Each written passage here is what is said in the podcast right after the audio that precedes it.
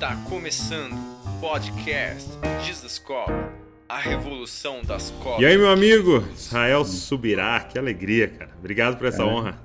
Alegria toda minha, eu que agradeço. Muito bom estar com você, Douglas.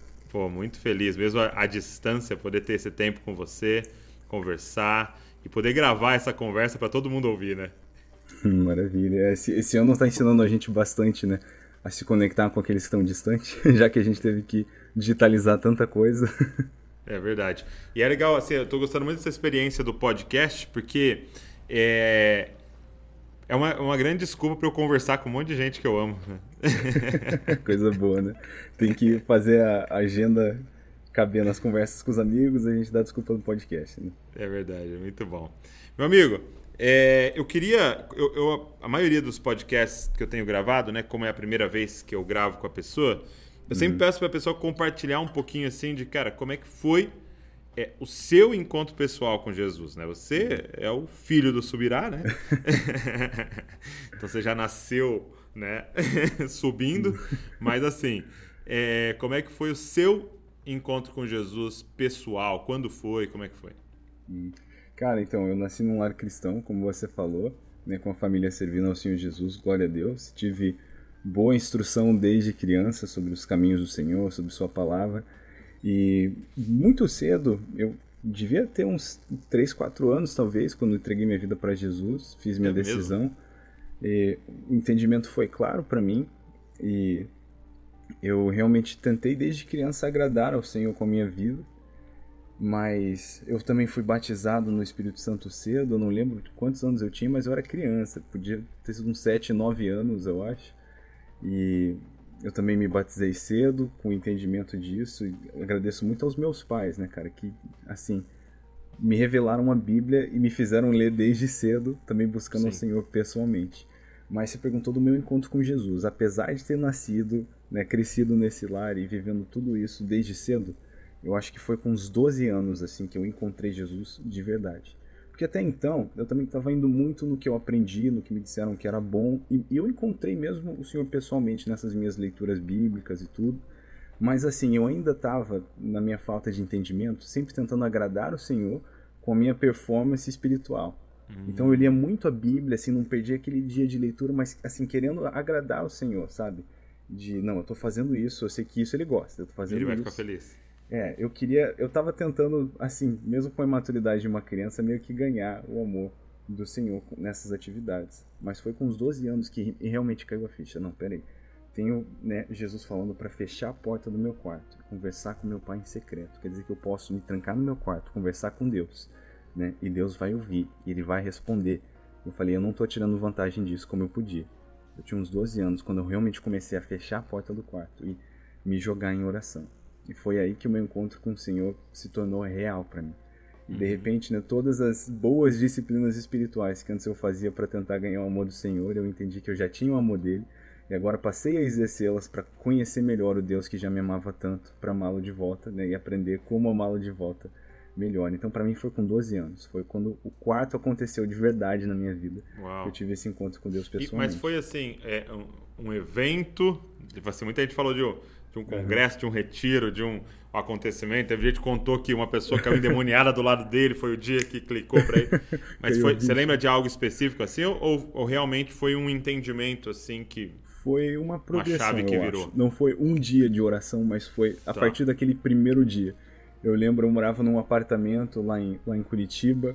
Eu lembro de estar naquele quarto sentindo a presença de um Deus de um jeito tão pessoal, assim. Porque eu tinha aqueles meus encontros de retiro, né, encontros de conferência, uhum. mas foi quando eu passei a, a, realmente buscar, eu acho, a presença de Deus com, com mais fome, mais sede, e aquilo começou a ser recorrente. Então foram nesses momentos de oração né, que eu tá. constantemente fui encontrando o, meu Senhor.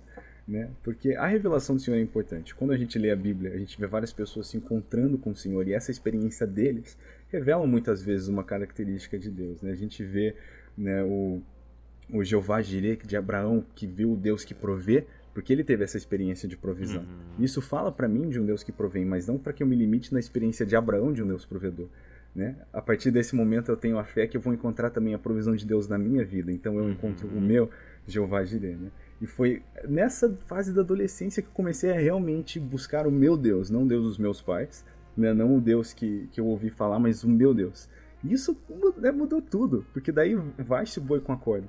Eu imagina, com 12 anos, um adolescente descobrir o absurdo de que quando eu acordava de manhã, Deus estava no meu quarto, Deus estava em mim.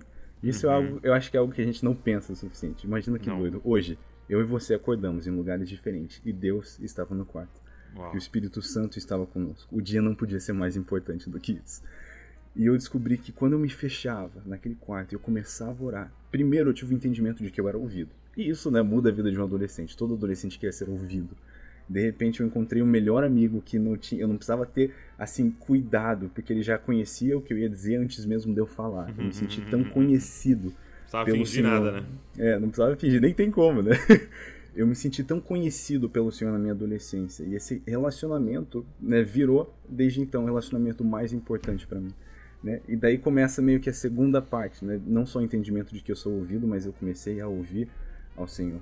Né? Eu gosto muito, algo que meu pai diz, vários pregadores dizem, né? é, um, é um entendimento bíblico, que oração não é só o lugar onde eu né, recebo de Deus o que eu quero dele, é onde ele recebe de mim o que ele quer de mim.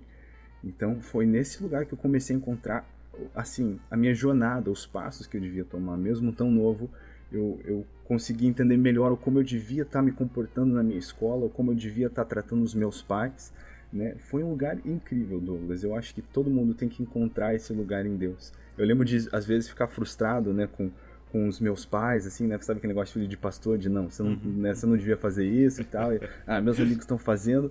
E eu voltava para o Senhor, assim, né? E reclamar com Deus, né? Meio frustrado. Eu não entendo e tal. E tantas vezes, Douglas, eu sou tão grato. O Espírito Santo me conduziu a um entendimento que eu fico pensando, cara, como que eu entendi isso? Tipo, por exemplo, teve esse dia, eu tava frustrado com os meus pais uhum.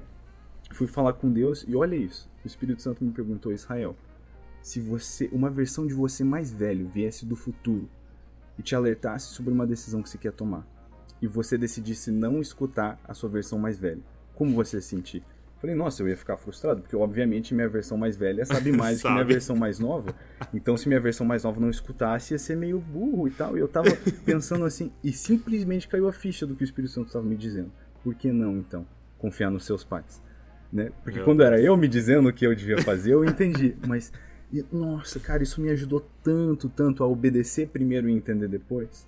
Então, coisinhas como essa, momentos com o Espírito Santo, mudaram como eu vivia minha vida no cotidiano. Eu acho que esse é um dos poderes né, de ter um relacionamento pessoal com Deus, que todo cristão não pode perder. Então, é. essa foi a minha experiência. Foi a partir Cara, dos meus 12 anos, na vida de oração. Eu encontrei meu Deus. É, é, é... Porque se você pensar, né, é difícil hum. colocar data é. nessas questões, né? Porque, é, por exemplo, se eu perguntasse para você assim, qual foi o dia em que você começou a amar a Priscila?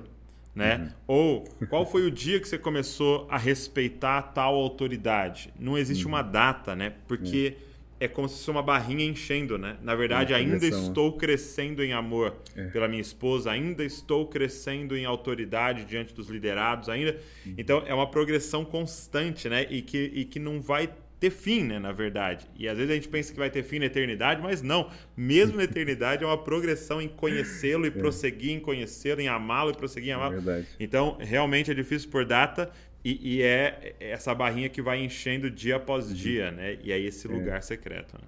É, essa é a vida eterna, conhecer a Cristo, né? E do mesmo jeito que a vida é eterna, se a vida eterna é conhecer a Cristo, conhecer Cristo é eterno, né? Eu gostava muito de algo que o pessoal dizia lá na Casa Internacional de Oração, né, em Kansas City, lá no, no IHOP. Eles diziam assim, Deus é um oceano infinito e o meu relacionamento com ele, eu tô num barquinho a remo.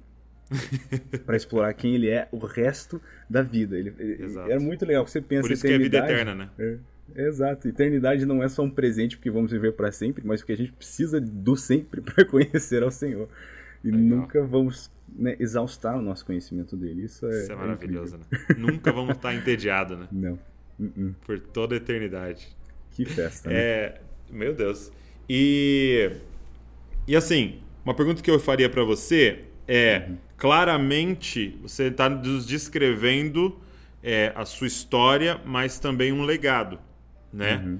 É, é, eu, eu, até eu também sou filho de pastor, então eu brinco de que, pô, não tem como eu nem levar muitos méritos, porque é, você está de pé nos ombros de alguém, né? Exatamente. Então, para você ter esses entendimentos, é, é, tinha uma bagagem por trás.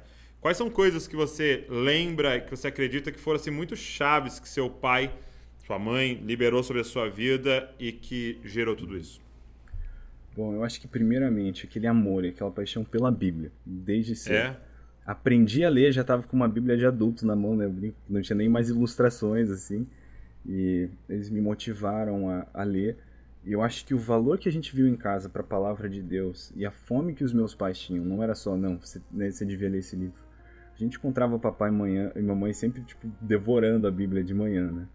A gente, várias vezes, isso me emociona, mas eu não sei dizer quantas vezes eu abri a porta do quarto dos meus pais para encontrar minha mãe lendo a Bíblia, chorando, assim, em lágrimas. E, nossa, tá tudo bem, mãe? Sabe, preocupada. É, fica até assustada. É, bem demais, né? Deixa, deixa eu te mostrar o que Deus falou comigo. Então, é, isso foi algo que, assim, a autenticidade, eu acredito, do amor deles por Jesus, não foi só. Foi convidativo pra gente por querer ter o mesmo.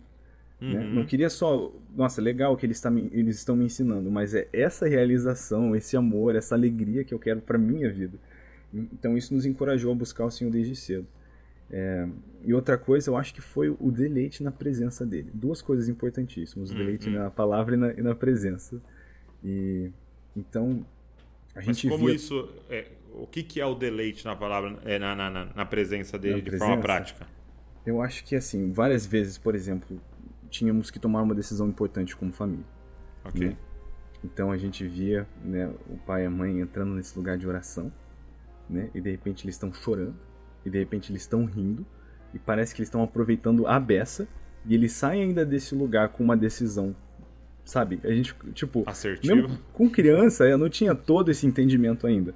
Mas uhum. olhando para aquilo, é a coisa mais incrível do mundo, entendeu? É. Não só encontravam resposta e se divertiam ainda, sabe? Então, isso chamou muita atenção. Mas eu acho que a disciplina é outra coisa que me marcou desde cedo.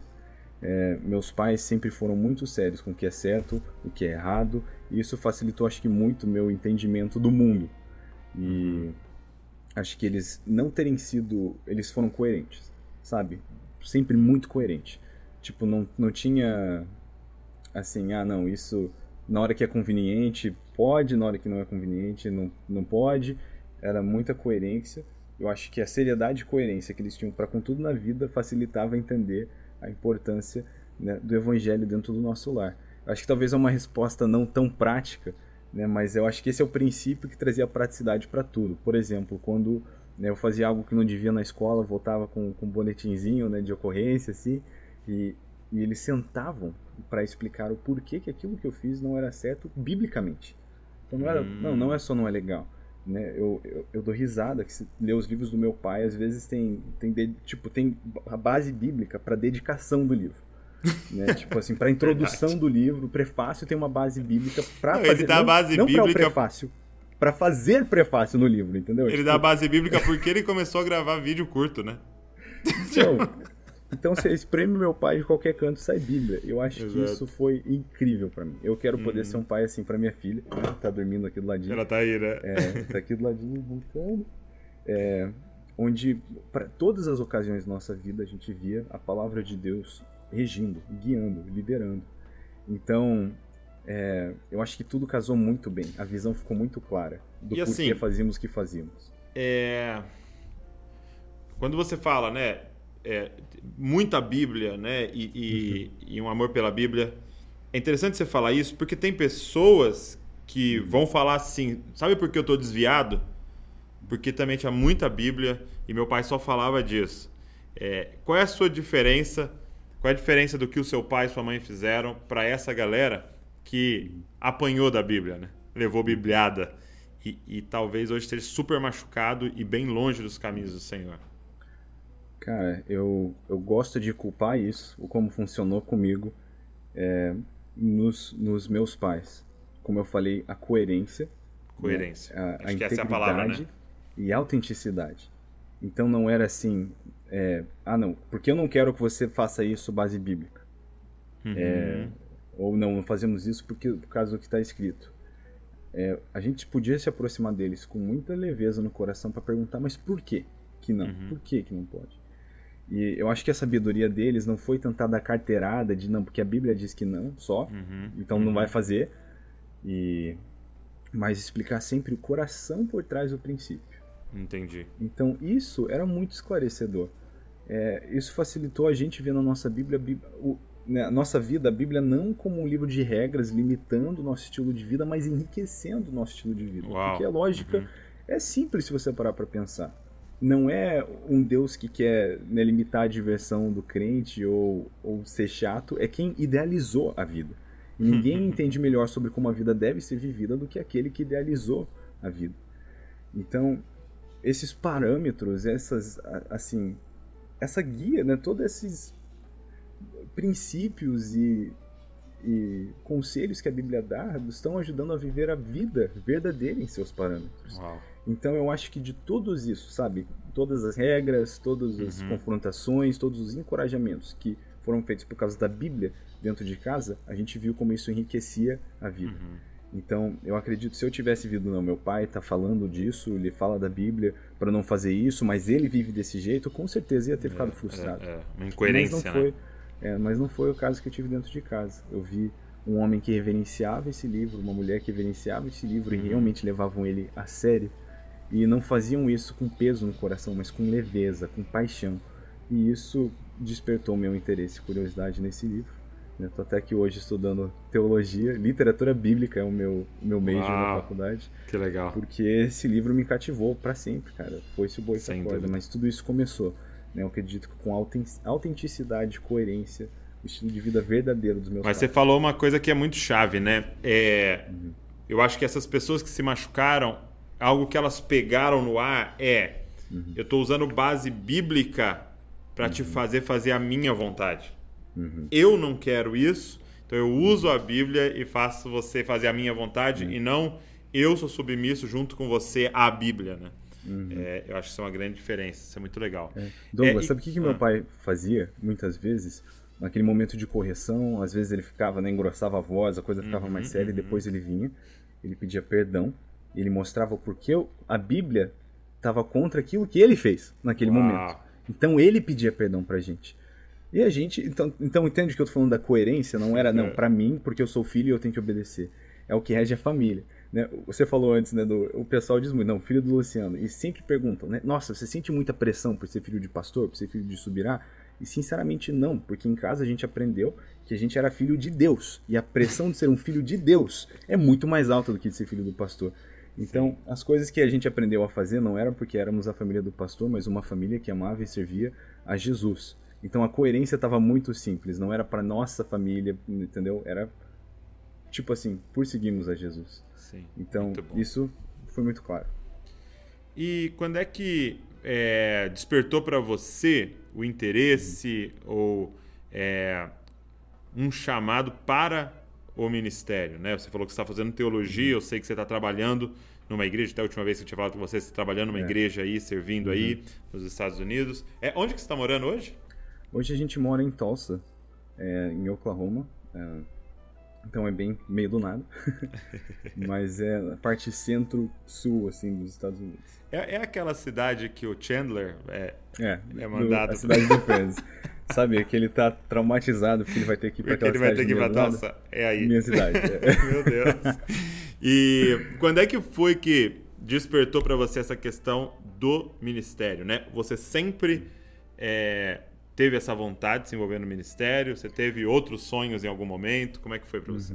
Então eu tive outros sonhos. E foi, como eu falei, na minha vida de oração, que eu encontrei na minha adolescência, a partir dos meus 12, que eu comecei a, a encontrar né, que a vontade de Deus não estava indo para o mesmo lugar do que eu estava pensando, sonhando para Uhum. minha vida. Então foi um momento de renúncia. Eu tinha, com 13 anos, eu tinha o meu planinho. Eu tinha alguns sonhos. Eu tinha uma vontade de vir estudar nos Estados Unidos. Uhum. Mas o que eu sonhava era estudar tipo design gráfico, assim. Eu sempre gostei de Hum. ilustrações, animações. Eu fazia minhas animações com bonequinhos de palito, assim. E eu sempre gostei muito de desenvolvimento digital.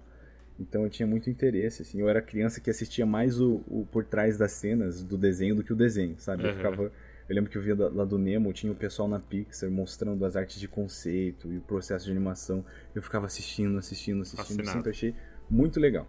É, então eu tinha esse plano, e com 13 anos eu senti o Senhor me convidando a entregar aquilo para Ele. E é engraçado, ter 13 anos e achar que você tem sua vida planejada, mas eu achava que eu tinha meu, meu plano, meu Já projeto. Sabia o que ia ser.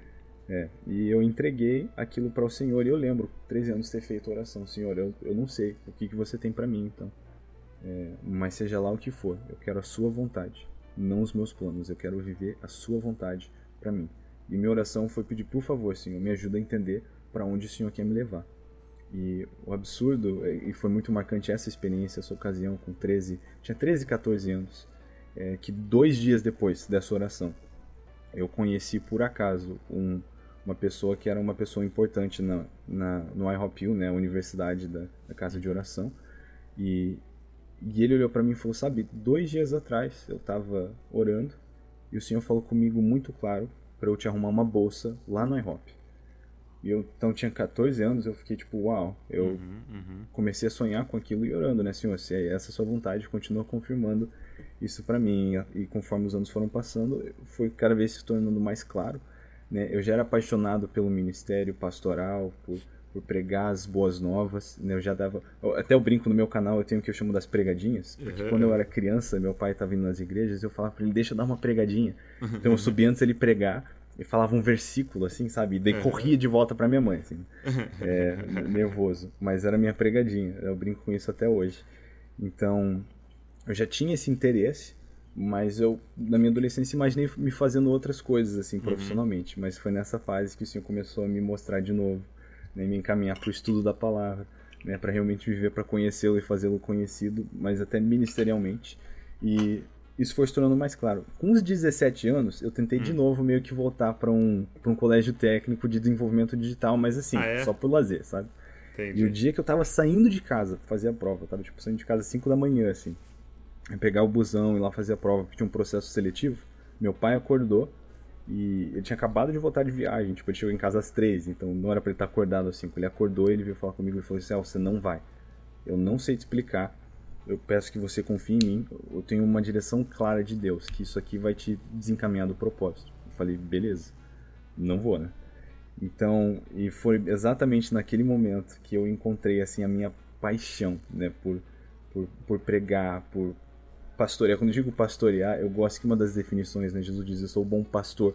Uma das definições ali do grego de pastor era esse entendimento de um bom amigo. Pelo tempo, né, que um pastor passava com suas ovelhas e como conhece cada uma delas, é um bom amigo. Eu me apaixonei por esse ministério do bom amigo, uhum. né? Nas, ali no ensino médio mesmo, assim, quantas pessoas que eu consegui trazer para Jesus e encaminhar elas bem, sabe? E eu me apaixonei por aquilo e eu vi, né, que eu estava fazendo o que eu nasci para fazer.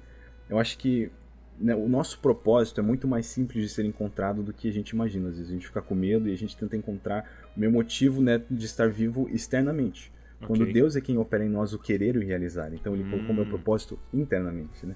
Obviamente quem eu sou está dentro dele, mas é. às vezes é muito mais simples encontrar o que a gente nasceu para fazer do que a gente imagina. Né? Então conforme eu fui testando, pregando e de repente okay. me sentindo não, eu nasci para fazer isso. Eu tenho esse entendimento claro. Né? Mais do que qualquer outra coisa. É isso que eu nasci para fazer. Isso se tornou claro. É, e, e é, é, as frustrações são tão importantes nesse processo, né? Porque uhum. a gente corre pra caramba de frustração, né? De tipo. Uhum. E eu, eu, eu, lembro duas frustrações que eu tive assim é, na minha vida. É, uma, uma vez eu fui. É, eu fiz um intercâmbio também, fiquei um ano morando nos Estados Unidos para aprender inglês e tal. Uhum.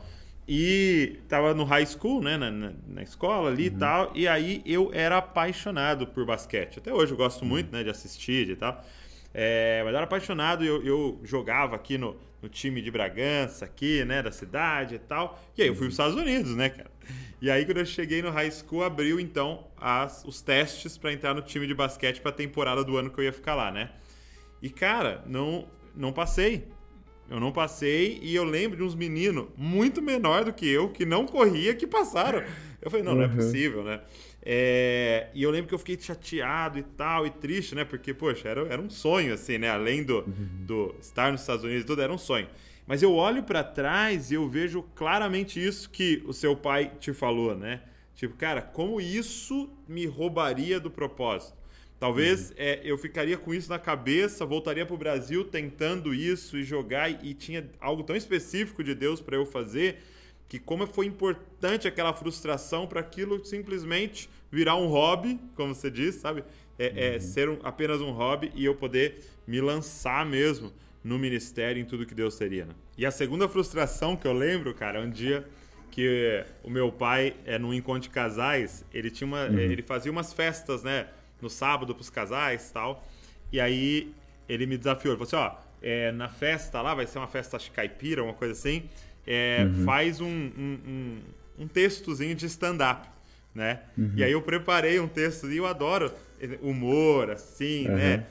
Eu sou muito. Eu gosto muito de humor com os meus amigos e tal. E aí eu falei, não, beleza. E eu tinha já feito uma vez com os jovens e tal, e deu super certo. Cara, quando eu fui lá, cara, e subi na frente dos casais. Ninguém deu risada de nenhum. Mano, foi o momento mais constrangedor. Foi... Eu tinha preparado tipo, uns 15 minutos, eu encerrei em 5, assim, tá ligado? Uhum. Mas, cara, Acabou. foi outro momento que eu vi, assim, claramente, tipo, é sendo frustrado e podado. Tipo assim, uhum. não vai nessa. Entendeu? Eu tenho uma outra uhum. parada para você. E, e, não significa que tá errado alguém que quer jogar basquete, não significa que tá errado alguém que quer ir pro humor, mas não era para mim e a gente compreender esse pai bom, né, que vai fechando as portas que não é para você entrar, né? Então, é. saber o que, que Deus tem para você é importante, mas saber o que Deus não tem para você é. também é bem importante. É importante. Né? Eu tive também, o meu basquete foi o skate, né? Que com, ah, foi. Eu mandava bem, tinha até patrocínio. Hum. E, assim, por um tempo eu era vidrado, vidrado no skate. Eu lembro que um dia eu tava no decol. E foi um decol de BH que teve. E eu tava orando, assim, foi aquele momento de, sabe? Sabe quando você tem aquele momento, Senhor, eu quero morrer por você. Assim, eu topo, tipo, quero ser um mate pro evangelho. Assim, eu tava entregadão, assim. E o senhor me perguntou, e você deixaria de andar de skate o resto da sua vida? Aí eu fiquei chocado, assim, o senhor até me, me perguntou, e você deixaria de jogar videogame? Eram duas coisas que eu amava, né? Adolescente. E, e, me chocou, cara, porque eu percebi que por mais que eu quisesse dizer sim, de verdade meu coração não queria viver sem fazer isso. Então eu percebi como eram coisas da minha identidade, assim. E Sim. voltei até para casa meio deprê, mas entreguei para o Senhor, assim. E por um tempo, assim, até. Eu lembro que cheguei em casa, peguei meu skateão, assim, né, montadão, dei para um moleque, assim, que eu encontrei. Ele não pode ficar com o skate aí, né? Tava, tava vendendo videogame e o senhor depois, né, falou comigo. Que para mim foi muito forte naquela conferência. Ele falou: "Você tá dizendo que quer morrer por mim, mas ainda não tá disposto a viver por mim?" Então aquilo foi chocante. Eu percebi que eu tinha que botar essas prioridades em ordem, assim, das minhas paixões da, da adolescência. Então entreguei o skate, né? Entreguei os, os jogos. Depois o senhor falou, não estou dizendo que você não pode fazer essas coisas, uhum. né? Porque foi um tipo um Isaac assim para mim. Eu entreguei uhum. de nunca mais vou fazer, né? E o senhor falou comigo muito claro, tipo, não é que você não pode andar de skate, não é que você não pode jogar videogame, mas eu quero que o seu coração esteja em mim. Eu sou sua identidade. Você não é o Israel o skatista, o Israel o, o, o gamer. E, e aquilo foi muito forte para mim. Então, de novo, eu encontrei onde né, o meu propósito não estava. Exato. E eu comecei a jejuar, adolescente. Eu ficava assim. Opa, tá dá uma olhada lá. Tá tudo bem. Tá tudo bem. Então eu comecei a, nas férias, ficar sem seriado, sem filme, sem videogame, sem skate. Eu me trancava no meu quarto e eu lia a Bíblia, cara, e eu orava. E eu ficava jejuando dias no quarto, assim. Né? E, e, foi um tempo incrível com o Senhor. Né? Eu, eu perdi muito rolê com os amigos, né? Que na hora de férias o pessoal ficava revoltado. Você esperou as férias para jejuar. Falei que se não fosse nas férias não ia ser um jejum de verdade, né? e, e, cara, foi um tempo que eu me encontrei com o Senhor como nunca. Eu silenciei as vozes, as distrações que eu tinha na minha vida para escutar o Senhor com tanta clareza. Sim. Né? Eu, eu fiquei assim dois anos, tipo, longe de seriado, filme, videogame, né? E, e, e, concentrei realmente em escutar a voz que realmente devia dirigir quem eu, quem eu sou e o, e o meu propósito. E foi algo incrível. É algo que eu, eu com certeza vou sugerir para os meus filhos um tempo desses. De, ó, faz um jejumzão de tudo que você curte fazer, tudo que te diverte. E se tranca no quarto, né? Para ler e para orar. Eu acho que foi um, um tempo, assim, marcante, né? Da minha adolescência. E Outra coisa foi realmente encontrar aquela alegria, né? Que você falou, tem ao mesmo tempo que tem a frustração do que não sim, nascemos para fazer, tem uma alegria no que nós nascemos para fazer. Eu sempre digo, eu acho que é importante conhecer, tem três coisas. Quando eu faço, eu me sinto, eu nasci para isso. A alegria é hum. inexplicável. Então, quando eu prego, né, seja num púlpito ou numa conversa, lançar aquela sementinha, Né? E eu sei que essa pessoa agora está um pouquinho mais perto de Jesus. Né? Nem que seja um pouquinho mais perto. Sabe que a vida dela vai mudar pelo menos um pouquinho é. para o um melhor, para mais perto de Jesus. Cara, o sentimento é maravilhoso. A gente não sabe. Eu lembro de mensagens assim que eu preguei no começo que eu pensei, nossa, o que, que foi isso? Que coisa estranha. Mas eu soube que teve uma pessoa que entregou a vida para Jesus e fazia anos que estava teimando lá na igreja, assim. Eu pensei, uau, Deus usou isso aí, que tipo, que coisa incrível. Então, quando eu prego e sei que Deus agiu, é aquela sensação incrível de, Sim. tipo, nossa, eu fiz uma parceria com o Senhor, tive parte no que ele estava fazendo. Segunda coisa, quando eu ajudo um amigo, né, ou até mesmo um desconhecido, superar um problema pessoal, seja espiritual, emocional, sabe, com o auxílio da palavra e do Espírito Santo. Cara, não tem preço para isso. Né? E o terceiro é fazer minha esposa dar risada. Ah, é? Essas três coisas. Eu nasci pra fazer isso todos os dias, assim. Eu, é o que me dá aquela realização de não, tô no lugar certo. Né? Agora ainda tem a bebê, né? Que eu nasci para ser o marido da Pri, o pai da Elo, das outras Exato. crianças que vêm aí. Ah, a sensação aí. é incrível. Muito bom. E Cara, aí eu queria até. Legal você ter entrado no assunto. É, saber como é que foi é, o seu encontro com a Pri.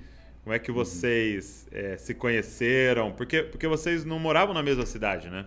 Não, a gente não morava. Você estava morando em Curitiba, né? E ela. Em Curitiba. Ela estava em Fortaleza? Fortaleza. Tava em uhum. Fortaleza na época. Bem longinho, tinha... né? Bem longinho. Eu tinha 11 anos quando eu conheci ela. É mesmo? Ela tinha, tinha 13. E assim que eu conheci ela, o dia que as nossas famílias estavam juntas, eu fiquei primeiro muito chocado, né? Como era uma menina tão bonita, tão gatinha. Fiquei até nervoso, com medo de derrubar a comida na camisa, assim, né? Que a gente saiu para comer, as nossas famílias. É, mas me chamou a atenção o amor que ela tinha por Jesus e pela igreja.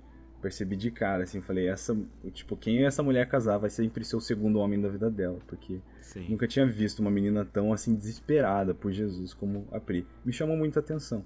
Mas eu achei que eu não tinha chance, né? Então eu nem. Obviamente também com 11 anos, né? Não tava pronto para nada. Mas a gente foi, né? Crescendo amizade, se tornando mais próximos. As nossas famílias estavam caminhando bem juntas, porque os pais da Pri são os pastores dos meus pais. Né?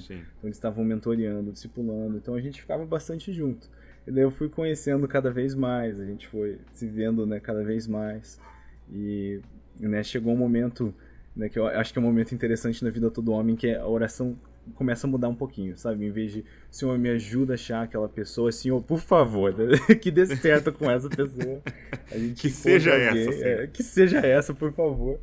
E realmente fui buscando isso em Deus e busquei a sabedoria dos meus pais, conversei com os pais da Pri. E a gente era bem amigos, assim, conversando todo dia. E foi quando eu abri meu coração que gostava dela. Mas algo que foi muito legal, que antes da gente namorar. Ai, bebê. Pega ela aí.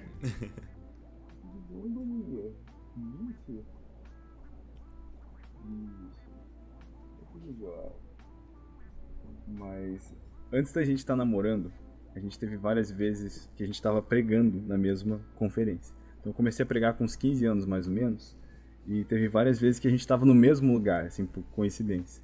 Teve uma vez muito legal que foi um acampamento numa igreja da Itália, e eles chamaram nós dois, assim. Então a gente tava lá e era tipo a única pessoa que eu conhecia melhor que todo mundo. Então a gente conseguiu conversar um pouco e eu via o jeito que ela pregava e falava, cara, sabe, foi ganhando mesmo meu coração é, em tudo. O jeito que ela é carismática, divertida, estilosa, assim. Então, mas aí quando mais, mais velho eu criei coragem, né? Fui, fui me aproximando e graças a Deus deu, deu tudo certo. Eu sou um homem abençoado. Muito legal. E aí, aí vocês tiveram um namoro à distância por um período? Por um período, sim. Então, quando a gente. Na verdade, todo o nosso namoro foi à distância, sim, foi à tecnicamente. Distância. Então, quando eu comecei a namorar com a Pri, eu ainda estava em Curitiba, estava é, trabalhando no Orvalho, lá, ajudando no alcance, e ela estava aqui em Tulsa, né, nessa cidade. Então, ela estava na faculdade, e eu ainda não tinha começado a minha faculdade. Eu estava num período, assim, aproveitando lá com a igreja, a família, dei um tempinho antes de começar direto. E quando eu me mudei para cá, eu me mudei para Kansas City, né? Quatro uhum. horas e pouquinho daqui de Tulsa. Então a gente ainda tava à distância. Eu tava no IHOP, ela no You, mas a gente dirigia de vez em quando, tipo, quase todo final de semana para se ver. E... Então foi menos distância, mas ainda, tipo, a gente se via uma vez por semana, entendeu? Se uhum. desse, né? Porque várias semanas não dava com a correria. Do... Então, é, foi um namoro à distância em todo o seu período, mas a gente conversava muito, muito tempo no telefone E foi, assim, é desafiador, mas foi bom. Foi um ótimo namoro à distância. É, porque, porque aí o, todo o foco é, uhum. fica nas conversas, né? Todo o é, foco é, fica sim. em, de verdade, conhecer o coração um uhum. do outro, né? Porque, é. é. queira ou não queira, o, o toque físico e tudo, é, uhum. você tem um outro foco, né? Às é. vezes, e, e, aí você acaba. E, e, você conversa direto com casais, né? Que depois uhum. fala assim, poxa, mas eu, ele não me mostrou isso no, no, no namoro, né? E na verdade, provavelmente mostrou e, e você não, não prestou atenção, né? É, eu sou um grande advogado, né? Um, eu defendo a escolha de, tipo, não, não, não tem coisa melhor do que casar com seu melhor amigo, sua melhor amiga. Né? A maioria dos relacionamentos não falham por questões de toque físico, por causa da vida sexual, nada desses aspectos é por causa da amizade. Exato. Né? Então, eu acho que desenvolver e conhecer isso antes de tornar o relacionamento romântico é tão importante. E, então, a gente teve a nossa amizade crescendo muito, essa progressão com, com Jesus no centro, o que foi ótimo. O cachorro chegou e deitou do lado da bebê. Família feliz. Família feliz. Mas o, foi aquela progressão, assim, sabe? De amizade vai crescendo e foi muito legal. Eu lembro nas nossas visitas, assim, quando a gente se visitava um na cidade do outro, era sempre a visita de algumas horas, né? Porque eu voltava para dormir já na faculdade, assim. Então, a gente se via, era ótimo, mas eu lembro indo e orando, né? Senhor, nos ajuda nesse momento, assim. Quero, a gente quer que você seja o centro desse relacionamento, sempre. Então, mesmo esse tempo que a gente vai ter para conversar, tipo, nos conduz, sabe? A gente colocou o Senhor no centro do nosso relacionamento e foi a melhor decisão que a gente fez. Melhor decisão.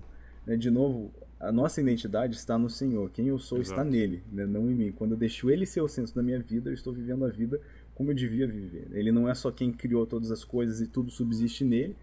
É... tudo tem seu sentido nele. Se ele é quem criou, quem sustém, né? quem eu sou de verdade está nele. Então, isso é algo interessante. A gente deixa o Senhor ser o centro da nossa vida e relacionamento, tudo muda. Então, nosso relacionamento assim foi maravilhoso. Teve seus desafios, como todo relacionamento claro. tem. Né? Mas cada desafio, cada obstáculo que apareceu no nosso namoro, eu acho que só permitiu a gente, que a gente se amasse mais, que a gente se visse, não, a gente superou essa junto, vamos superar a próxima junto, entendeu? Muito então, legal. Foi, foi demais. Foi muito auxílio do Espírito Santo. E agora, né? Quanto, quanto tempo aí ela tá? Aí ela tem um mês e meio. Um mês e 18 dias. Um mês e 18 dias. Hum. Cara, então, nesse um mês aí, né? Sendo pai, um mês e alguns dias, o que, que mudou? O que, que Deus consegue Cara, fazer em 30 dias na vida de um homem com uma filha?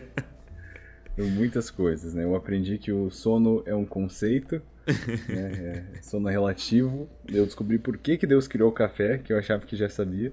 Não, não só por quê, mas para quem. Pra quem. mas é uma sensação incrível, Douglas. É, assim, a gente olha para aquela coisinha com esse amor, esse essa proteção, esse desejo que acerte e a gente pensa, né, como que Deus se sente com a gente, então, né? se a gente na nossa imperfeição consegue amar e torcer tanto para um bichinho, né? imagine, imagine Deus, mas tem sido incrível. Eu acho que experiência traz muita luz para nossa revelação, né? A gente até falou mais cedo uhum. como a gente experimenta Deus e vai conhecendo quem Ele é. Eu acredito que agora, sendo pai, eu tenho começado a experimentar essas revelações mais profundas, né? um pouco mais de experiência, trazendo luz para a revelação de Deus como pai. Então, tem sido uma experiência incrível, melhor mês e 18 dias da vida. É, eu e a Pri estamos babando, babando. E é muito maluco, assim. É, ser pai é incrível mesmo. A gente fica e pensando, ela... agora e, e, ela é tranquilinha, assim, ou acorda muito? Cara, é tá tranquilinha. No começo, assim, não dormia, mas é a mãe da Pri tava aqui, ajudou muito a gente. E hoje ela já tá mais tranquila, dorme quase a noite inteira. É um bebê muito calminho. É, assim, de vez em quando né, rola aqueles escândalos de bebê, aí enquanto a gente tá tentando descobrir o que que é. Mas a gente tá aprendendo a falar melhor a língua dela. Mas ela é uma bebê bem calminha. Ela que é legal. super tranquila, dorme com qualquer barulho. Muito legal.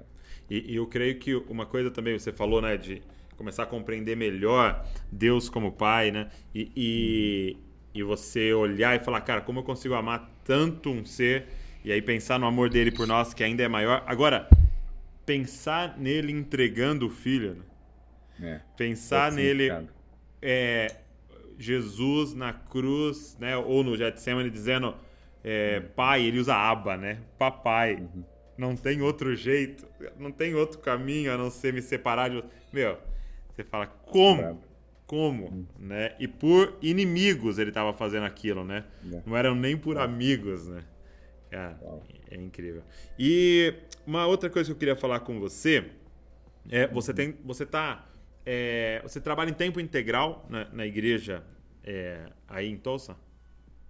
Então, hoje a gente está meio que transicionando para fora disso. Né? Treinamos pessoas assumindo tudo o que a gente estava fazendo.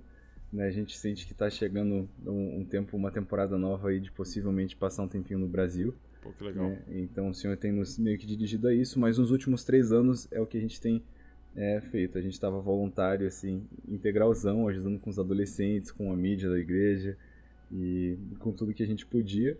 E a gente planejou passar um ano lá, acabamos passando três, mas foi um Sim. tempo muito especial. A gente viu Deus fazendo coisas muito lindas, mas a gente sente essa fase nova chegando aí. Que legal. Eu fico feliz de ter você esperto aqui. Mas é o que eu queria, eu queria te perguntar é porque assim, uhum. quando a gente olha para os Estados Unidos, né, e a gente tem uma ideia da igreja dos Estados Unidos, mas eu uhum. acredito que é uma ideia bem falsa, porque acaba sendo é, a ideia que a gente tem é pelo IHOP, pela Bethel, pela Elevation, uhum. né, pela uhum. Hilson. Então a gente, a gente olha esses, essas igrejas e fala, a igreja dos Estados Unidos é de tal jeito. Como é que você, dentro de uma igreja, vamos dizer assim, uma igreja comum, né? Nos uhum. Estados Unidos não é uma igreja de exposição tal. É, qual é a diferença da igreja dos Estados Unidos e, e como é que é liderar aí? É, quais são os desafios? Cara, eu acho que um dos desafios, talvez o maior que a gente lide, que assim, a gente está no Oklahoma. Eles chamam o Oklahoma da fivela do cinturão bíblico. Quer dizer, o, o, evangelho alcançou muito profundamente tantas, né, tantos grandes homens de Deus saindo daqui do, Sim, né, do Oklahoma. Você tem o, o Reagan, o Dave Robertson, o Oral Roberts, né, tantos assim, ministérios incríveis. Foi um mover de fé muito forte no passado. Então, assim, a gente dirige aqui na rua de casa, você passa por 16, 22 igrejas na mesma rua. Você tá brincando? É, é muita igreja, a gente fica tipo, uau. Só que o que a gente sente muito, por exemplo, a gente trabalha muito com adolescentes. Hum. E a gente sente uma geração que eles cresceram vendo igreja como parte de tradição, mas muitas vezes sem ter um encontro real com a pessoa de Jesus. Então, muitas vezes até a exposição a, a conhecimento, mas não a transformação, sabe? De não, eu quero ser parecido com Jesus. Uhum. É, muitas vezes, infelizmente, na maioria dos casos, é muito conforto assim e aquela assim não tem aquela exposição pesada de nós precisamos mudar de vida. Então tem sido um desafio muito grande, porque a gente veio com uma mentalidade do momento que a gente está vivendo como igreja no Brasil, e a gente encontrou algo completamente diferente. Assim. Hoje a igreja que a gente tem servido, pra você ter noção, tipo, 70% da igreja tem mais de 60 anos. É mesmo? Né? A gente nem imaginou que a gente iria para essa igreja, porque a gente falou, né, tem um buraco geracional aqui, foi por isso que a gente ficou. É onde a gente estava ajudando. Mas a gente sentiu muito isso, que essa geração mais nova está muito acostumado né, com igreja, mas muitas vezes sem conhecimento. A gente encontrou gente indo 12 anos numa igreja e o, o cara imaginava que reencarnação era uma ideia bíblica. Meu né? Muita, a gente conheceu outro de 14 que já estava indo à igreja com uns 8 anos, que achava que com certeza a gente virava anjo quando a gente morria. Uhum. E a gente foi vendo umas ideias assim, então o desafio que a gente está vendo é assim, é quando você está num estado onde parece que você tem, ainda tem que converter o crente, entendeu? E, então muita gente aqui não tem aquele estilo de vida de eu quero ser parecido com Jesus, né? A galera puxa a Bíblia bem rápido na hora que eles precisam defender ideais, ideais políticos, mas essa mesma galera Tipo, esse mesmo cristão, né, que quer lutar contra princípios que ele acha que é errado politicamente, tá muitas vezes dormindo com a namorada, é, assim, não vivendo uma vida séria com Deus. Então, é muito triste, cara, muito triste. Assim, hoje a gente já entendeu que a gente tem um chamado para servir os Estados Unidos. A gente quer voltar para o Brasil, mas a longo prazo a gente quer vir para cá, porque a gente vê que tem um desafio gigantesco se aproximando dessa nação. Ao mesmo tempo que a gente tem pessoas, obviamente, igrejas saudáveis aqui, Uhum. Infelizmente, o que eu descobri morando aqui é que a maioria das pessoas tem uma experiência de igreja parecida com essa que a gente está descrevendo. Sim, sim. Né? Então, isso é chocante, é assustador. Então, a gente vê como esse país precisa desesperadamente assim do evangelho.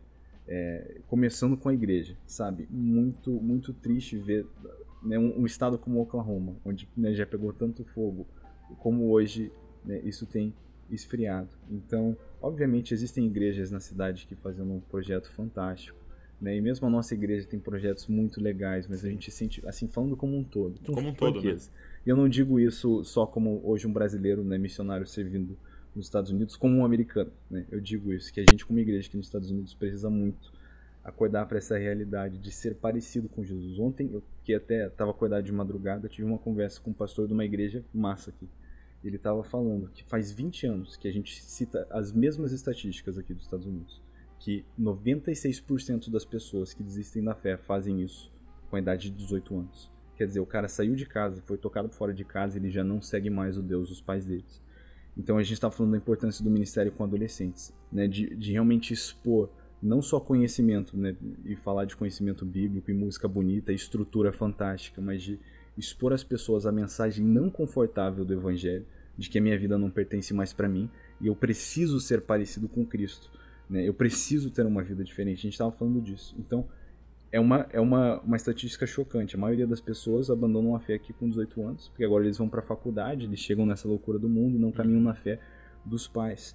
E, ao mesmo tempo, a gente vê esse desafio. Muitas famílias da nossa igreja, 30 anos de igreja, né, servindo nos ministérios da igreja, ainda não colocaram a família em, em ordem. Sabe, a gente, como brasileiro, se alimenta de tantos ministérios fantásticos americanos, né? E às vezes a gente vê o povo aqui não conhece, todos os gringos que a gente conhece tá indo escutar. Eu acho que foi muitos anos de, de fartura na mesa. Exato. Sabe? E parece que a fome e o interesse. Tem filhos mimados, né? diminuindo. né? Filhos mimados. Então, né, com essa com essa fartura toda que a gente está orando é um tempo de fome, é. sabe, para a igreja aqui dos Estados Unidos. Eu acho eu acho tão importante como igreja brasileira a gente olhar para todo esse cenário, porque uhum. se não fizermos nada e deixar rolar no automático é o que vai acontecer com a gente, é. entendeu? Porque uhum. eu, o que eu percebo é essa estratégia satânica é eu quero é, criar um povo anticristão.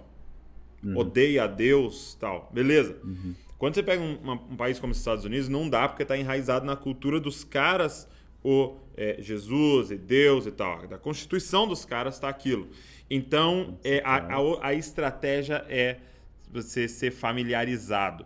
Então, se eu não consigo você, que você seja como os romanos, é, é que odeie é, é, a Jesus, então você vai se ficar familiarizado. E é muito chocante aquela passagem que diz que Jesus estava na terra dele e não pôde fazer muitos milagres.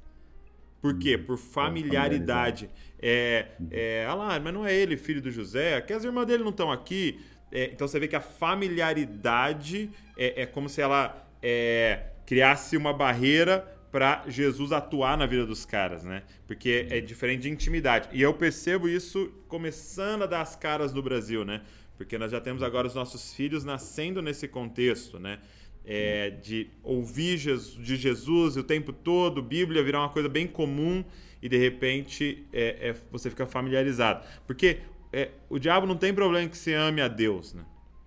Ele tem problema de você amar a Deus acima de todas as coisas.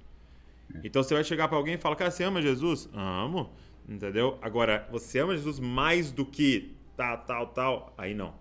Né? E, e, aí eu acho que esse, esse, é o grande ponto de um reavivamento, né? do revival que eles tantos falam. Né? Hum. É, com certeza. E é, é assim, é aquela estratégia diabólica, porque mais perigoso do que um copo de veneno, que diz veneno, né? tem a caveirinha, é um copo de. é, é um todinho envenenado, é um Uau. copo de refrigerante envenenado. Sim. Então, uma igreja comprometida, né, que não vive um evangelho verdadeiro, é tão ruim como na igreja. É tão horrível como a estratégia, a estratégia que você falou do anti-cristianismo, né? talvez mais perigoso é essa do hum. sub-cristianismo. Uau, uau. Onde nós somos desarmados, inefetivados para cumprir o nosso chamado, comissão como igreja, né? por questão das aparências e é o que a gente vê aqui, cara. Assim, se você presta atenção em qualquer filme, qualquer seriado recentemente, você pode perceber muito sutil a mensagem, né?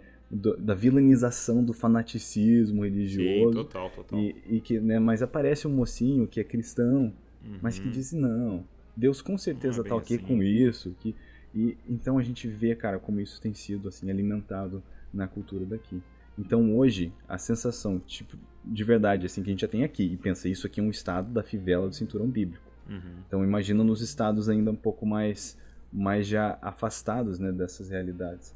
Que o cristão bonzinho é aquele cristão passivo Entendi. que não pode você não viver ninguém. a sua vida como você quiser. Não tem problema. Deus com certeza está ok com isso. É o sub-cristianismo. Né? E Bom, o, o, evangelho pode ser qualquer coisa menos meio importante, né? Sim. Ou completamente importante. Ou, ou nada. É. Completamente falso, mas não pode ser meio importante. Eu gosto que, se eu não me engano, é o C.S. Lewis que diz né, que Cristo era ou o Filho de Deus, ou um mentiroso, ou um. Um louco é, fanático. É, um fanático. Lunático, um lunático. Lunático, é. Então, é uma dessas coisas. Porque ou ele sabia, entendia que era o Filho de Deus é. e falou a verdade, ou ele mentiu, sabendo que não era, ou ele achava que era e não era. Nós sabemos a resposta, mas uhum. é, o pessoal escolhe o que, que Jesus falou, o que quer acatar, o que não quer, já começa a cara quebrar tudo. Então, assim. E, e eu acho que uma coisa que a gente está é, herdando dos. Estados Unidos, que a gente tem que tomar um, um cuidado muito grande, é que nós estamos tornando cada vez melhores em criar uma estrutura de igreja especialista em receber pessoas. Uhum. Né? Então, assim, o que eu percebo é que a gente tem um ministério de adolescência estruturado, a gente quer um ministério infantil estruturado, e a gente quer um louvor incrível e um cenário muito legal e tal. E aí a gente, o, cara vai no domingo e ele fica assim, uau, que coisa maravilhosa, tal. É uma palavra, né? Só que, de certa forma, Jesus nunca falou para o mundo, ide e achai uma igreja, né? Jesus falou para a igreja, vai e busca. Então, assim, todo o nosso esforço está sendo em preparar um ambiente para receber, só que quando você começa a olhar, você está recebendo sempre as mesmas pessoas. Ela só saiu dessa comunidade, veio para essa, saiu dessa e veio para essa, e ela está achando quem serve a melhor comida, quem, tra... Uhum. é, é, quem tem o melhor serviço, né? Sendo que a gente deveria colocar todo o nosso esforço e até finanças em treinar galera para ir. Né? Então, chega um jovem muito bom na igreja, a gente é meio que já tentado olhar para ele e falar: nossa, isso aqui daria um bom líder de jovens, hein? Entendeu? Isso aqui daria um bom líder de célula. Sendo que a gente tinha que olhar e perguntar pro cara: onde você trabalha? Pô, eu trabalho no hospital. Não, cara, então não vamos tirar ele de lá, não. Vamos ensinar ele lá dentro, cara, discipular pessoas, ganhar pessoas, entendeu? Porque esse é o grande. Aí, aí, a gente vai começar a alcançar gente que nós nunca alcançamos. E não importa quão bom você fizer o seu culto, ele nunca vai na igreja. A igreja vai ter que achar ele. A igreja vai ter que ir atrás dele, cara. E são pessoas uhum. incríveis. Então, é, é, é mulher, é, é, a mulher samaritana, entendeu? É o gadareno. Uhum. São caras que voltam para suas cidades e revolucionam, né? Só que uhum. nunca iriam na sua igreja. Não importa é se você pôs LED na sua igreja. Ele nunca vai lá. A não ser que você treine alguém para ir no meio dos endemoniados buscar esses caras, né, cara?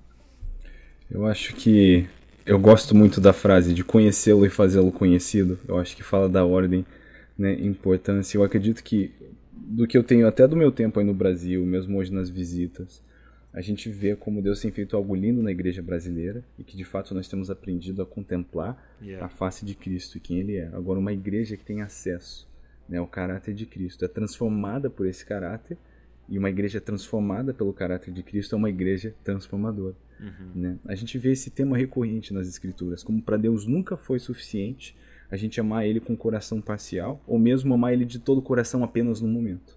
Uhum. Né? Porque isso uhum. também não é amar o Senhor de todo o coração, também é um amor parcial. Não adianta eu ser completamente fiel à minha esposa enquanto estou em casa, né? mas não me comportar como um homem casado quando estou fora de casa. A gente vê isso em Amós, no capítulo 5. E o Senhor, o Senhor diz: Para longe de mim com suas ofertas de cereais, eu não aguento, suas canções são como ruído para mim.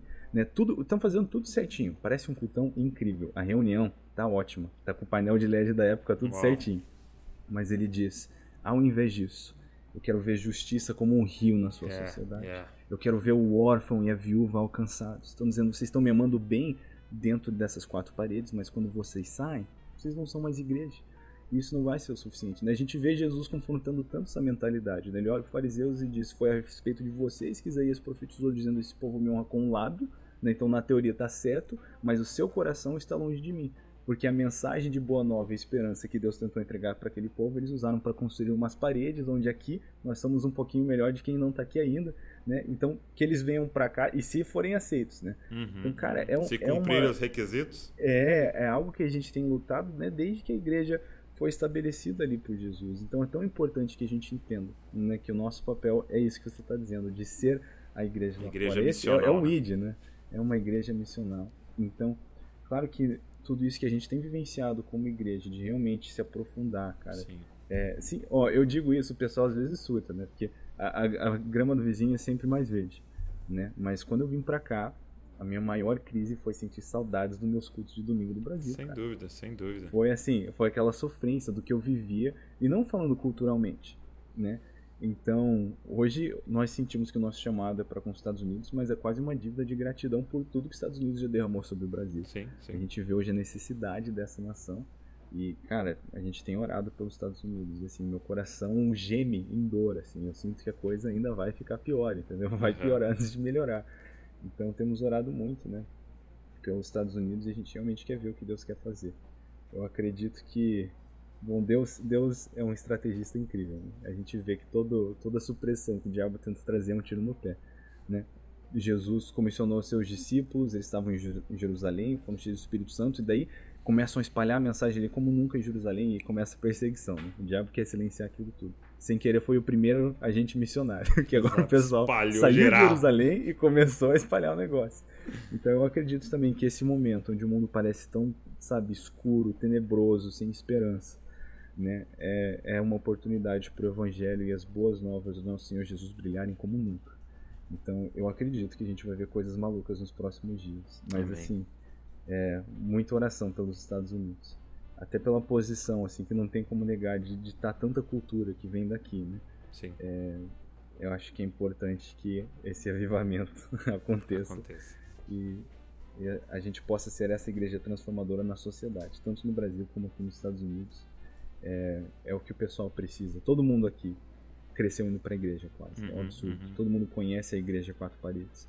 Que as pessoas precisam ver aqui é essa igreja né, missionária, essa igreja ativa, essa igreja na sociedade. Porque muitas vezes o mesmo cristão aqui que está aproveitando o bom louvor e aquela fartura né, de conhecimento bíblico, de bons estudos, boas igrejas, boas estruturas, né, tá sentado ali no trabalho a semana inteira como se não fosse um cristão, falhando em amar e servir o seu vizinho. E de novo, isso nunca vai ser suficiente para o Senhor. Né? Essa mensagem de Amós é muito pega pesado comigo. Que Porque eu vejo como eu posso falhar, mesmo me entregando para o Senhor em louvor, num Uhum. culto. Se eu não saio com o mesmo louvor, eu estou falhando com o Senhor. Isso não é um amor integral. Para mim, o casamento é um ótimo exemplo disso. Né? Porque se você imagina, eu, né, que eu, casado com minha esposa dentro de casa, sendo um ótimo marido, um excelente marido dentro de casa. Mas quando eu saio de casa, se eu só tiro aliança e vivo como um homem que não é casado, é o suficiente? Meu não é Deus. suficiente ser bom marido num tempo só. Eu sou um bom marido, tem que ser um marido integralmente. Yeah. É quem eu sou agora. Então, dentro de casa, fora de casa, sou um marido vivo como marido. Do mesmo jeito, o cristão, né, dentro do templo, fora do templo, é a igreja. E Uhum. vive como igreja. Então, é, não é um evangelho confortável, mas é, É o, o evangelho mais leve, esperançoso e o único evangelho. Então, Meu amigo, É uma coisa isso. que é, a gente sempre. É uma missão nossa do Dizascope é fazer a galera ler. Uhum. Né? E eu queria que você indicasse. é, vamos, vamos colocar um número aqui. Três livros pra galera, assim, que vem na sua cabeça, marcantes. Tá. Lógico que eu vou eliminar a Bíblia aí, né? Pra você não indicar a Bíblia. você já indicou no podcast inteiro. Três livros, vai. Ok. Três livros. O primeiro eu vou indicar, né? Desculpa aí, mas vou puxar para um livro do papai. Que É tá mesmo? muito bom. E eu tenho vários amigos lendo esse livro nesse momento. Estão falando, cara, demais, tem que ler. É o Maturidade, né? Maturidade. maturidade que acabou de sair, o acesso à herança plena do Senhor, tem muitas coisas da nossa jornada espiritual que só vamos alcançar quando amadurecemos, né? Uhum. Você não entrega a chave do seu carro para o seu filho que não tem habilitação, né, que não tem idade para saber como dirigir, porque ele não está pronto para a chave do carro. Exato. Ele Né, vai matá-lo. né? jeito, nosso Senhor, é, nosso Senhor tem coisas né, para nós, na nossa jornada espiritual, que requerem maturidade. Muitas vezes a gente fica penando para amadurecer espiritualmente e acaba perdendo o que, que o Senhor tem. Então, muito importante amadurecer espiritualmente. Recomendo essa leitura. Show. É, deixa eu pensar aqui. Outro, outro livro, essa eu vou recomendar, né, por causa da minha fase, um livro que eu acabei de ler, é sobre criação de filhos, Ah, é? especificamente pais e filhas. Eu estava procurando, eu não achei esse, esse livro em português sobre os pais e filhas, mas tem um outro do mesmo escritor, que ele é o Dr. James Dobson, incrível, sobre criação de filhos. Ele é um, um doutor na área, mas pastor, e assim traz muitas fundações bíblicas para a criação de filhos. Então, como eu acabei de ter uma filha, eu tô lendo esse que é o Educando Meninos, do Dr. James Dobson. Eu acho Dobson que eu já vi é em português, sim. S-O-N. Acho que a Mundo Cristão Esse- lançou. É, esse do Educando Meninas está em português. O do Pais e Filhas eu não achei em português Hum, ainda, tá. mas talvez tenha e eu que não, não encontrei. Mas esse é outro livro incrível. E deixa eu pensar agora pro meu, pro meu terceiro. Esse segundo foi legal porque é a fase que eu tô. né? Muito Então, bom, muito bom. me abençoou muito, me trouxe muita perspectiva assim para pensar não só em criar né, um filho, mas especificamente uma filha, né, na minha relação de pai, de tantos princípios bíblicos que aparecem e, e até coisas assim da parte emocional e psicológica que é importante, né, para para a fundação né, de uma de uma moça crescendo. Então foi muito bacana. E pro terceiro, vamos olhar na prateleira aqui e tentar escolher um. Vai, vai. É difícil poder passar só três. ok. Ahn. eu não sei porquê, mas tá vindo muito na cabeça. Acho que um pouco Então do papo que a gente falou, de ser cristão verdadeiro e até a parte de ser deslumbrado. Eu acho que um livro que foi assim, um livro que me deixou pilhado. assim, tipo, eu terminei de ler e, e eu falei, não, cara, vamos ganhar o mundo. E assim, me encorajou muito. Foi um dos melhores livros que eu já li. Acho que com certeza já muito bem falado é o Crazy Love, né? O Louco Amor do Hum, Francis Chan. Eu não sei porque é o que tá vindo no meu coração, talvez alguém escutando aí precisa ler esse livro. Aham. Mas é, é outro livro incrível, muito legal, que pode trazer muita perspectiva sobre esse rolê nosso todo, né? E o amor que é a causa disso tudo. Então eu vou deixar a recomendação do Louco Amor, do Francis Chan. E tudo do Francis Chan, né? O cara pode pegar tudo do Francis Chan, ouvir todas as pregações lá, vai ser muito vontade. abençoado. Tem, tem Louco Amor na loja do, do Tem, não? o Louco Amor né? tem. Então, Aham. então, ó, já fica, já fica fácil aí. ó. Fica a dica. Vai na Já Orvalho, atrás, vai é. Mundo Cristão, vai no Desascope. É, e, e o seu livro? É, Matando o Cara, Dragão. Tamo aí, Mate o Dragão, é. É, Ele já foi pra diagramação essa semana. Hum, tá. né? A gente penou um pouquinho aí com os atrasos artísticos do livro. Né? Não foi Que um, tinha um ilustrações, né? fácil, tinha ilustrações. E não foi um ano fácil por ilustrador, ele acabou atrasando muito com o, com o projeto. A gente meio que tá indo com o que deu agora, é, mas é muito legal todas as ilustrações que ele conseguiu entregar, assim. O cara é muito bom, artista tipo de história em quadrinhos mesmo, assim. O cara já trabalhou pra Marvel, é muito bacana, ele fez as ilustrações do livro. Então, agora tá pra diagramação, se tudo der certo, lança ainda esse ano, né, de 2020, legal. no final do ano. Então, tô empolgado. Né? Esse livro, ele é um guia bíblico muito prático, né, sobre batalhar por pureza, né, batalhar pela nossa santidade. Eu escrevi especialmente pensando nos rapazes, né, tá aí o tema do mate o dragão, a ideia é que um, um guerreiro não tá pronto para levar a princesa para casa antes de ter lutado com o dragão. Muito bom, muito Esse dragão que eu falo no livro é a Babilônia, a imoralidade sexual, é uma, é uma pureza né, que nós fomos feitos para caminhar e temos literalmente toda a munição e ensino que nós precisamos para caminhar nisso na escritura. É algo que mudou a minha vida, então eu me senti comissionado assim por Deus mesmo a escrever esse livro porque ele é um guia prático. Tipo assim, não tem nada tem- eu conto um pouquinho da minha história, mas é a minha Uhum. experiência com esses conselhos que são bíblicos. É o que Jesus nos né, deixou na mão, é o que a palavra de Deus nos ensina. Então é muito é uma leitura curta, prática e eu acredito que pode mudar a vida de muita gente entender o poder assim sobrenatural que nós temos para vencer né, e andar em pureza e em santidade. Muito bom. Eu Então fica ligado nessa- aí, galera, nas redes sociais, que assim que sair, Isso aí, vamos, fica de olho, tá quase lá. mandar pra geral. Vou colocar no Desascope aqui enquanto É, sair. então Você vai, você vai lançar lá eu pela, vou pela Orvalho. Isso, vai ser pelo Orvalho. Muito bom. Isso Ah, aí tô empolgado. demais. É, porque você me, eu lembro que você, eu achei até que já tinha saído. Eu falei, será que eu perdi o lançamento? Porque você tinha me pedido pra mandar lá um, um, um textinho no Pois final, é. né? Mas que legal. É, eu achei que ia sair naquela época também, mas não deu certo. Mas estou empolgado. É, tem um conselho importantíssimo, preciosíssimo do Douglas aí no último capítulo. Olha aí. né? É uma. o último capítulo foi uma ideia legal, é na multidão de conselheiros. Então tem vários homens de Deus que eu respeito e admiro. Né? Douglas entre eles que deixaram uma, uma pepita de ouro, de sabedoria para você, o leitor, né? Em como realmente continuar batalhando e preservando sua santidade. Isso aí. Meu amigão, obrigado por esse tempo tão precioso, cara. Douglas, eu que agradeço. Eu sou inspirado demais por você, por tudo que você e a família Jesus Cop tem feito. Né? Eu acho que às vezes você nem imagina o alcance de tudo isso que vocês que vocês estão fazendo, né? O como isso é enriquecedor Né? Tem tantos assim como eu aqui hoje também morando fora, distante, como a gente se alimenta de todo esse conteúdo é demais. Eu também não sei dizer quantas conversas eu tenho, às vezes, com amigos, discípulos, ou mesmo pessoas que a gente tem ganhado para o Senhor, que trazem perguntas, assim, e a gente diz assim, ó, assiste esse vídeo aqui, ó, tudo que você precisa entender. E mandamos um vídeo do Dizascope. Então eu sou gratíssimo a Deus por tudo que você tem feito, eu te admiro, te respeito muito como líder, como pastor, e sou fã demais. Fico feliz de poder gastar um tempo com você sempre. Obrigado pelo que você tem feito, sua família. Né? Eu e a Pri, a gente admira demais você Val, e vocês são inspirações para nós, cara, de verdade. Poxa, muito obrigado. Sua família também, a família sua, da Pri. Né? A gente teve a vida transformada pelos pais de vocês, literalmente assim. É, poxa, Pastor Eibe é, é, mudou a nossa história, assim, com o discipulado, com a paixão, subirá. Uhum meu irmão, tudo que eu tenho, posso, eu coloco seu pai para estar junto.